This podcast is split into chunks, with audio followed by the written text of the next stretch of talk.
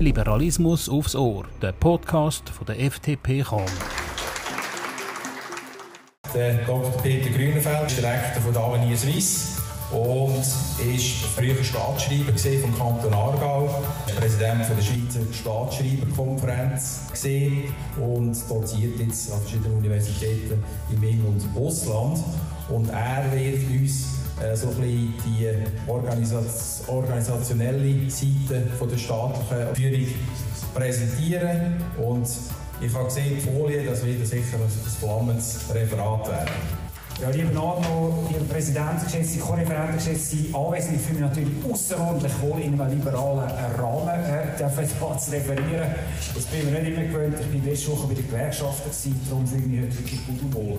Ich zeige Ihnen ganz viele Folien, ganz schnell, 10 Minuten habe ich Zeit, ich kann mir nachher alle abgeben ein Daten unterlegt. Die Hauptaussage ist, wir haben ein strategisches Führungsvakuum in diesem Land, von grösseren Problemen, die wir haben.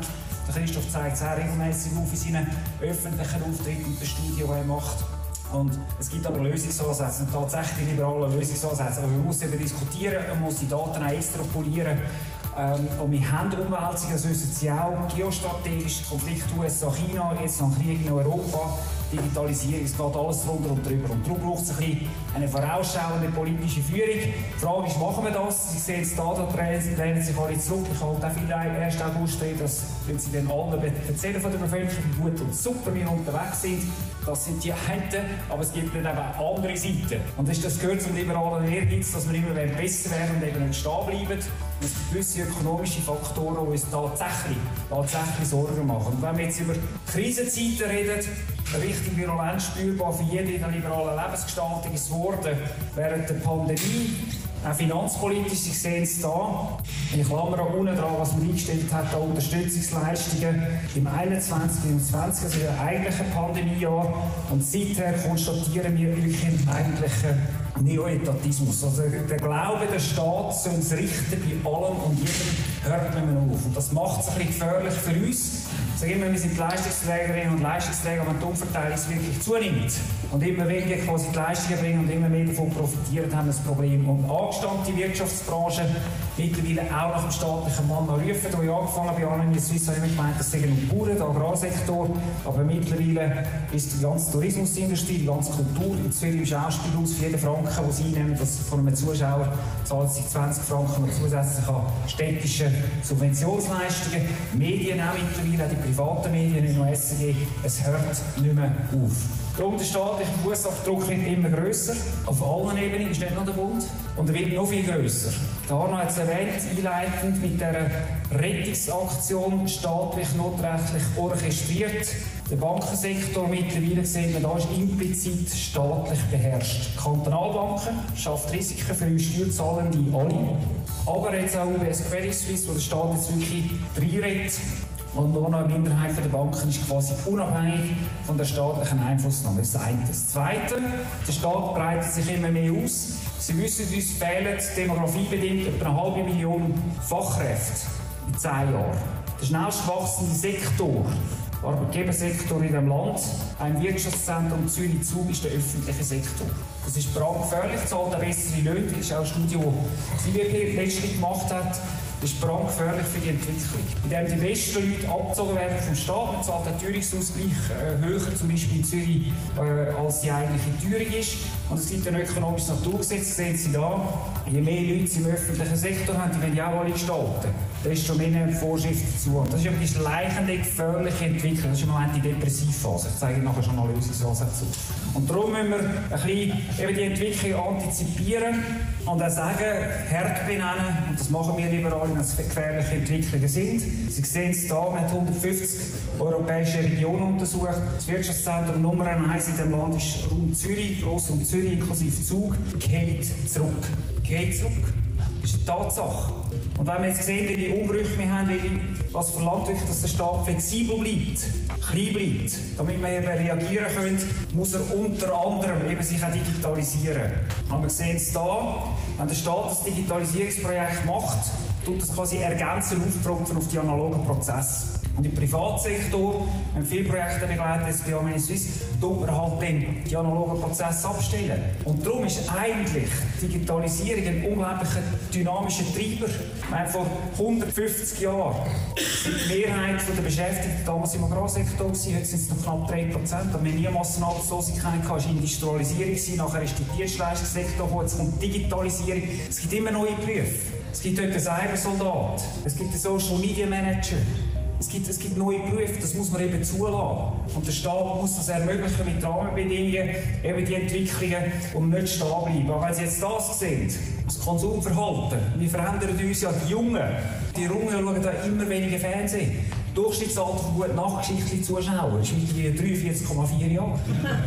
Aber SRG will immer noch genau gleich viel Gebühren erheben. Post verdient nicht mehr Geld mit Brief. Die meisten von uns machen mittlerweile Mails. Aber wir haben einen riesigen Staatsbetrieb, der sich nicht ändert. Und obwohl wir anders arbeiten, das sehen wir auch da, das ist jetzt eine grosse Mediendiskussion auch. Äh, Sie sehen, der schwarze Balken, Teilzeit schafft, nimmt zu, während äh, der rote Balken ist Jahr 2020 äh, geht Vollzeit, wenn 90 oder 100 arbeiten, nimmt ab. Auch da muss der Staat reagieren, eben die Veränderungen zulassen. Weil die Zukunft der Arbeit ich gehe nicht davon aus, dass ein Bundesrat oder ein, ein Professor so arbeitet, aber die Zukunft der Arbeit wird ortsunabhängig sein, wird digital sein, wird mobil sein, gar nicht mehr lebenslange Anstellungen. Und da muss man darauf reagieren, eben wir konsumieren auch anders. Beispiel SRG ist Beispiel Radio. Und darum müssen wir darauf reagieren.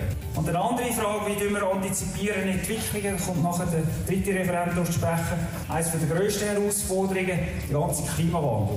Da wir darauf reagieren mit Symbolpolitik, Stadt Zürich mit 20 neuen Klimabeauftragten jedes Jahr, wo man verbietet den Fleischkonsum in Alters- und Pflegeheim, oder gehen wir Problem evident an. Was man macht, man will die ganze marktwirtschaftliche System kehren von der Linken. Also anders zu sagen, man klebt sich fest am Boden, versucht Mobilität zu verhindern und man vergisst bei der Energiewende, dass die eigentlich sehr stromintensiv ist. Und der Staat hat vergessen, bei dem Klimawandel, der neuen Energiepolitik, auch entsprechend inländische Stromkapazitäten bereitzustellen. Und darum, wenn wir sagen, wir sind in der Krise zum Teil selbst verschuldet, Darum gibt es einen eigentlichen Reformstau, den wir überwinden müssen. Im Hausgemacht, mit liberalen Rezepten. Und sie vertreten eben traditionell auch. Ich meine, im letzten Fall fange ich gerade mal in die Punkte ein. Einerseits die Kostenwahrheit, wer Dreck rauslässt, soll zahlen. Das zweite, kein Technologieverbot, kein Stadtrat, kein Gemeinderat, kein Kantonsrat, kein Nationalrat und kein Bundesrat ist so gescheit zu wissen, welche Technologie für die Zukunft ist. Wissen wir schlichtweg nicht. Gentechnologie hat man auch mal verboten. Mittlerweile tut man sich auch öffnen. Es geht Abbau von regulatorischen Hürden. Wir haben den Wassergesetz eine halbe Milliarde erhoben, zugunsten der Bergkantone in den letzten Jahrzehnten, was dazu geführt hat, dass man zu wenig Wasserkraft investiert hat. Und darum haben wir im Moment auch zu wenig Energiekapazitäten, Wasserenergiekapazitäten und wir müssen den Staat rausnehmen. Trennung Eigentümer, Gesetzgeber. Es sind ganz viele kantonale Energiewerke, und Zielvorgabe Nummer eins von der Politik ist, Geld abzuliefern an der Staatskasse.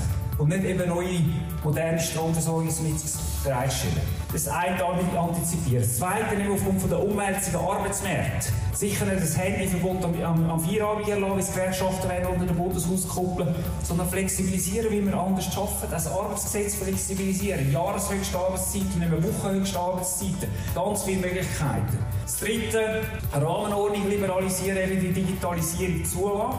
Aber auch, wir sind das Land im europäischen Vergleich, das am meisten Unternehmen hat. Wir haben alleine 600 Energieunternehmen im staatlichen Besitz, kommunal und kantonal. Auch das wirklich liberalisieren und dann vor allem auch, dann vor allem auch den Staat zurückfahren. Wir haben so eine Regulierungseuphorie, nicht nur Neotatismus, sondern eine Regulierungseuphorie in diesem Land. Und da müssen wir einen Kraftakt machen. Das hat die japanische Regierung auch gemacht in den 90er Jahren des letzten Jahrhunderts. Und gesagt hat, alle 20% der Regulierungen rausnehmen. Es gibt Ansätze, man muss wählen, der politische Wille muss vorhanden sein. Und letztlich, nachher kommen wir zum Schluss, es braucht einen Stellenstopp im öffentlichen Sektor. Es kann so nicht mehr weitergehen. Wir gehen zurück in der Längsanalyse. Wir sind nicht mehr die Starken. Wir müssen uns nicht mit den Deutschen vergleichen oder Österreichern. Die machen es nicht besser. Es gibt andere Länder, aber weltweit, die besser sind, die schneller unterwegs sind, auch im asiatischen Raum. Also es braucht wirklich ein Fitnessprogramm für das Land wieder. Und vor allem die Krise ansprechen und nicht negieren. Und vor allem müssen wir den Quartals Demokratieführungsrhythmus rauskommen, der politische Ebene. Es wir nicht von Abstimmung zu Abstimmung zu gehen, in 15 Jahren vorausschauen und dann Reformen auslösen. Letztlich ist alles in den Köpfen. Wir haben gewisse Sachen uns selbst verursacht, paralysiert. Und darum müssen wir aus dem wieder rauskommen, um das Land wieder vorwärts zu bringen, wieder eine liberale Rahmenordnung einzuführen. Weil die liberale Rahmenordnung, die Sie vertreten und wir vertreten, Christoph und ich auch, das ist das, was der Wohlstand geschaffen hat. Und der Wohlstand hebt das Land zusammen, weil er breit verteilt ist, und zwar mehr als jede Legende, die wir weiter erzählen. Aber geschlossen. Merci.